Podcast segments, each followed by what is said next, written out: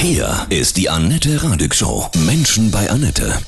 Heute mein Gast, Bestseller-Autor Andreas Winkelmann aus Hoja. Guten Morgen, Andreas, grüße dich. Ja, einen wunderschönen guten Morgen. Danke für die Einladung. Du schreibst ja sehr geile Thriller, ja? Danke. Aber jetzt hast du einen Reisebericht geschrieben mit einem geilen Titel. Wilder wird's nicht. Auf der Suche nach Europas letzten Abenteuern. Jetzt mach uns mal neidisch. Wir wollen auch alle weg wieder. Da, soll ich das wirklich machen? Ja, so ein Zeit, bisschen schon. So gar nicht wegkommen. Äh, Ja, ich habe einen Reisebericht geschrieben über die letzten wilden Ecken Europas und die gibt es wirklich noch. Die gibt es äh, sowohl im Harz als auch in den Alpen, aber vor allem in, jenseits des Polarkreises, in Schwedisch Lappland. Mhm. Da findet man Gegenden, die von geradezu magisch bezaubernder Schönheit sind. Super, und du zeigst uns gleich diese Ecken. Sonst schreibst du Thriller, Bestseller Andreas Winkelmann. Bestseller-Autor Andreas Winkelmann aus Hoja. Guten Morgen, Andreas, grüße dich. Ja, einen wunderschönen guten Morgen. Danke für die Einladung. Du schreibst ja sehr geile Thriller, ja? Danke. Aber jetzt hast du einen Reisebericht geschrieben mit einem äh, geilen Titel. Wilder wird's nicht. Auf der Suche nach Europas letzten Abenteuern. Jetzt mach uns mal neidisch. Wir wollen auch alle weg wieder. Da, soll ich das wirklich machen? Ja, so ein Zeit, bisschen schon. So, ja, ich habe einen Reisebericht geschrieben über die letzten wilden Ecken Europas und die gibt es wirklich noch. Die gibt es äh, sowohl im Harz als auch in den Alpen, aber vor allem in, jenseits des Polarkreises, in Schwedisch Lappland. Da findet man Gegenden, die von geradezu magisch bezaubernder Schönheit sind. Wann waren deine Reisen? Sarek Nationalpark, Schwedisch Lappland war ich ähm, mit meinem Freund Markus zusammen 2017 schon. Hast du mal gedacht, irgendwann war, irgendwann muss ich mal raus, Andreas, da muss ich mal das alles angucken. War das so ein Lebenstraum? Ja, es gab immer zwei große Leidenschaften in meinem Leben. Das eine waren Geschichten, also die Schriftstellerei, und das andere waren schon immer Outdoor-Aktivitäten, schon seit meiner Jugend. Ich bin auch ein sehr, sehr bewegungsfreudiger Mensch. Ich kann nicht lange still sitzen. Das muss man ja aber beim Schreiben. Also äh, brauche ich irgendwas nebenbei, Ja. wo ich mich dann auch wirklich äh, bewegen und auspowern kann. Und das waren immer meine Abenteuerreisen. Die habe ich mir aber auch schon, schon immer erfüllt. Toll, ja. Jetzt ist im Moment die Sehnsucht besonders groß, finde ich. Also ich finde auch so, auch die Demut, ne, wenn man sich so an seine eigenen Reisen erinnert, die man so im Leben schon hatte, ähm, dann denkt man, oh, das war echt toll und ich will das auch wieder. Wie gehst du da, bist du da vorgegangen in der Auswahl? Eine meiner großen Leidenschaften war immer das Bergsteigen, sodass ich jahrelang mich äh, wirklich in den Alpen rumgetrieben und dort alle höchsten Berge und aber auch die tiefsten Schluchten ähm, erkundet habe. Und ich bin zum Beispiel dreimal zu Fuß über die Alpen gelaufen, von Oberstdorf nach Bozen. Ähm, Im Normalfall macht man das einmal. Ich fand das so toll, äh, die Tour, dass ich es gleich dreimal gemacht habe. aber irgendwann sind die Alpen dann auch ein bisschen zu eng und mittlerweile auch äh, wirklich überfüllt. Ähm, und deswegen musste mal eine wildere, wildere Location her. Irgendwas, äh, wo es keine Wege gibt, keine Infrastruktur, kein Handyempfang. Das waren so die, die, der grobe Rahmen, den ich mir gesetzt habe für mein Ziel. Und dann kam ich relativ schnell auch auf den Sarek Nationalpark, weil der in den Medien immer als das, die letzte Wildnis Europas betitelt Wo ist das wird. genau? Das ist äh, fast schon an der Grenze zu Norwegen in Schwedisch Lappland, also ganz weit oben im Norden, jenseits des Polarkreises. Und wie seid ihr dahin? Mit dem Auto oder ähm, dann zu Fuß dort oder wie war das? Die äh, Anreise an sich ist schon so ein kleines Abenteuer. Ich habe das ja mit meinem Freund Markus gemacht und äh, er wohnt in Hamburg, ich hier in der Nähe von Bremen. Wir sind dann mit einem Zug äh, von Hamburg aus nach Stockholm gefahren, haben uns da dann in den Nachtzug gesetzt.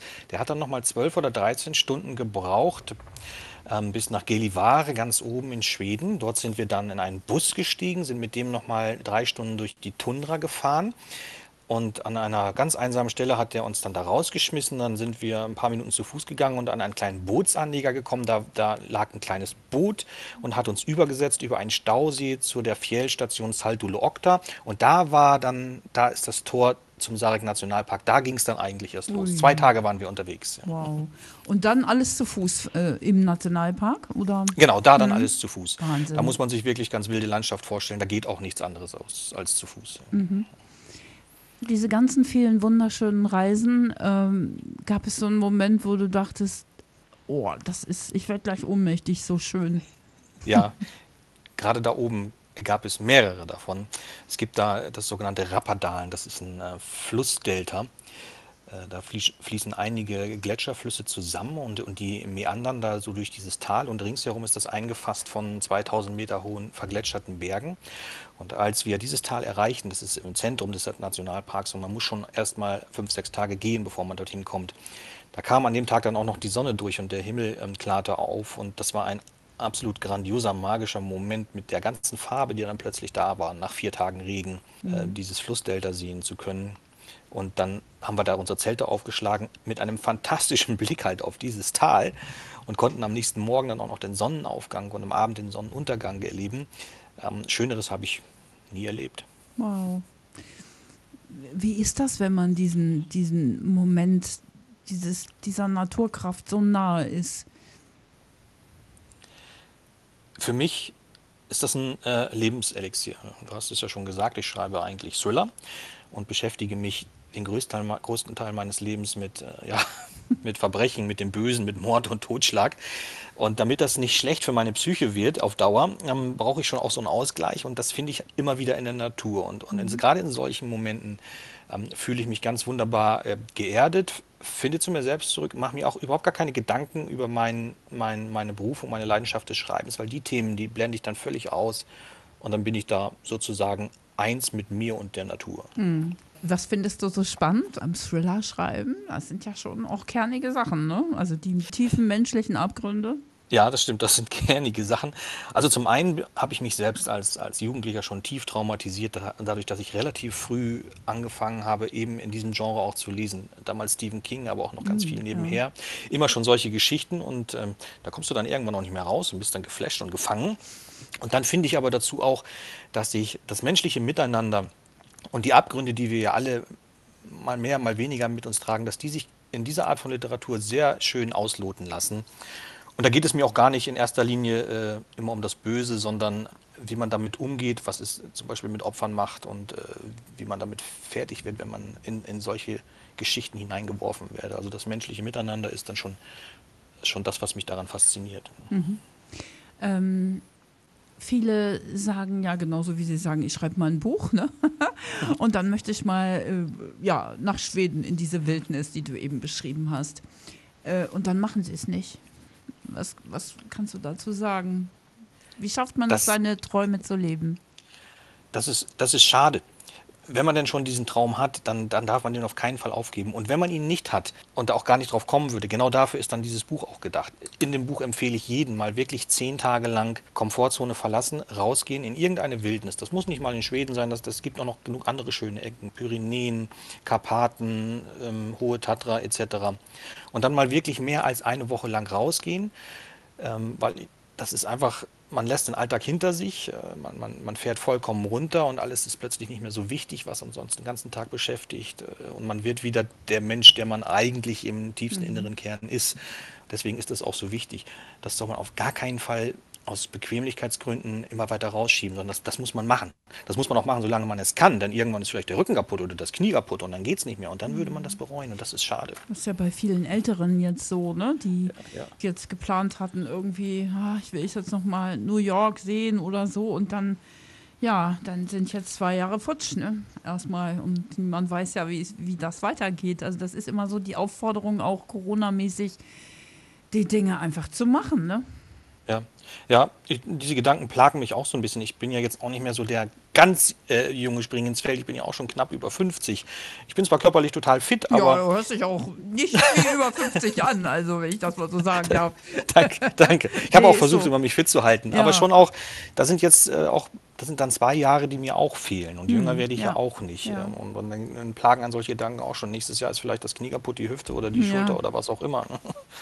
Ja, Hoffentlich das, nicht. Nee, nee, das spricht einfach fürs Machen, für alles im Ja, Leben. genau. Ne? Hm, ja, Also richtig. und nicht immer, ach ja, vielleicht dann nächstes Jahr und Ja. diese Nummer, ne? Hm. Und da geht tatsächlich auch einiges während der Pandemie. Ja. Im letzten Sommer zum Beispiel, als wir unsere eigentliche Reise nach Montenegro, da gibt es den längsten Adriafjord, den wollten wir durchwandern. Das klappte aber nicht, weil wir da schon alle mit dem Zug nicht hingekommen wären, wegen der Pandemie. Da haben wir uns dann einfach ins Seekajak gesetzt und sind von der Ostsee in die dänische Südsee rüber gepaddelt. Ähm, das hat, war dann eine Zehn-Tagestour. Zehn Tage im Boot, abends am Strand angelandet, menschenleer alles und dann haben wir da gezeltet, am nächsten Tag weiter gepaddelt. Das ging auch in der Pandemie und das war mindestens äh, genauso ein tolles Abenteuer, wie das in Montenegro gewesen Ja. wäre. Und deine Familie, ist die nicht neidisch, dass du da so alleine mit deinem Freund loszockelst und die bleiben zu Hause? Neidisch sind die nicht. Ich glaube, meine Frau und meine Tochter sind sogar froh, dass ich denen nicht dauernd in den Ohren liege, doch mal mitzukommen. Ne? Okay. Weil die beide da gar nicht so, so wahnsinnig viel für übrig haben, für so eine, sagen in Anführungsstrichen, auch gefährlichen Sachen. Ähm, was aber auch nicht der Fall ist, dass sie mich äh, davon abhalten. Es geht, das kann es ja auch geben, dass der Ehepartner sagt, das ist zu gefährlich, ich habe so viel Angst um dich, ich halte es nicht aus hier alleine 14 Tage, ohne dass wir voneinander hören.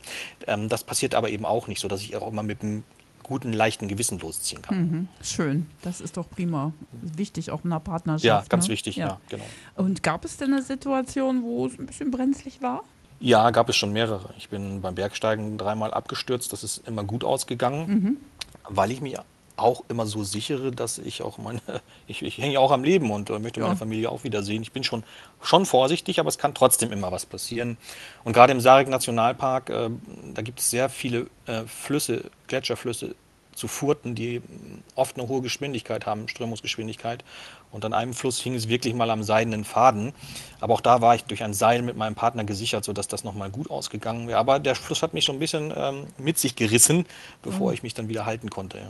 Da merkt man, dass man ja noch Power hat und lebt, ne? Ja, genau. Ja, das merkt man in solchen, gerade so in der Wildnis merkt man das äh, ganz Ja. eindringlich. Ja. Ja. Wilder wird's nicht, ist gerade rausgekommen. Welches neue Thriller-Projekt hast du schon auf dem Tisch jetzt wieder? Natürlich immer eins. Ich bin äh, auch noch ein ziemlich fleißiger Schreiber. Ich veröffentliche ja ähm, zwei Thriller pro Jahr, einmal unter Andreas Winkelmann und dann unter meinem Pseudonym Frank Kodiak. Und der nächste Winkelmann erscheint jetzt im Juni und heißt Die Karte. Da geht es darum, was alles passieren kann, wenn man draußen joggt. Finde ich ein gutes Thema in der Zeit, wo so viele das Joggen anfangen wegen ja. der Pandemie. Die IT-Karte verlieren und solche Sachen, ja. Ja, genau. Es wird ja alles gepostet heutzutage, wo man zu Stimmt. welcher Zeit äh, joggt, mit welcher Geschwindigkeit. also wenn Witziges ich ein Thema. Psychopath wäre, würde würd ich mir diese, diese, diese sozialen Netzwerke zunutze machen, um meinen, meinen Opfern aufzulauern. Andreas, hast du so ein Lebensmotto, was dich schon die ganze Zeit begleitet, auch als du schon anfingst mit Stephen King, so als ganz junger Mann? Ja, ich habe das auch relativ frühzeitig mal in eine Armbanduhr auf die Rückseite gravieren lassen. Ähm, schon, schon lange bevor es diese Begrifflichkeit des äh, Possibility äh, Personal gab, nämlich da steht drauf auf meiner Uhr, alles ist möglich. Also für mich ist erstmal grundsätzlich alles möglich. Ich fange einfach erstmal an zu machen. Und sollte ich daran scheitern, dann ist es halt eben so, aber dann habe ich es wenigstens versucht. Das ist mit der Schriftstellerei genauso gewesen, denn ich komme eigentlich, ich komme aus einer Handwerkerfamilie und, und habe diese Schriftstellerei und das Lesen aus einem Vakuum heraus ähm, für mich entdeckt. Es gab keine Bücher in meinem Elternhaus. Und wie sich dann zeigt, ist mit, mit, äh, mit einer Menge harter Arbeit und Durchhaltevermögen am Ende auch das möglich. Ja, weil du dein Potenzial ja auch entdeckt hast, ne? Und dann hast du gemerkt, wow, das erfüllt mich. Ja, genau, da war, war schon von Anfang an eine, eine große Faszination und Toll. Leidenschaft für, für Geschichten. Da ist auch Stephen King nicht ganz unschuldig dran, der mich wirklich, wirklich auch beeindruckt und nachhaltig äh, inspiriert hat. Ja. Ja. Ich wünsche dir von Herzen ganz viel Erfolg für dein Buch. Wilder wird's nicht. Schöner Titel, hört sich so nach Wild West an. Ja, gutem soll auch so ein bisschen ausdrücken, Ja. dass äh, Europa nicht wilder wird und ich aber auch nicht mehr in meinem Alter. Na. also von Herzen alles Gute. Ja. Dankeschön.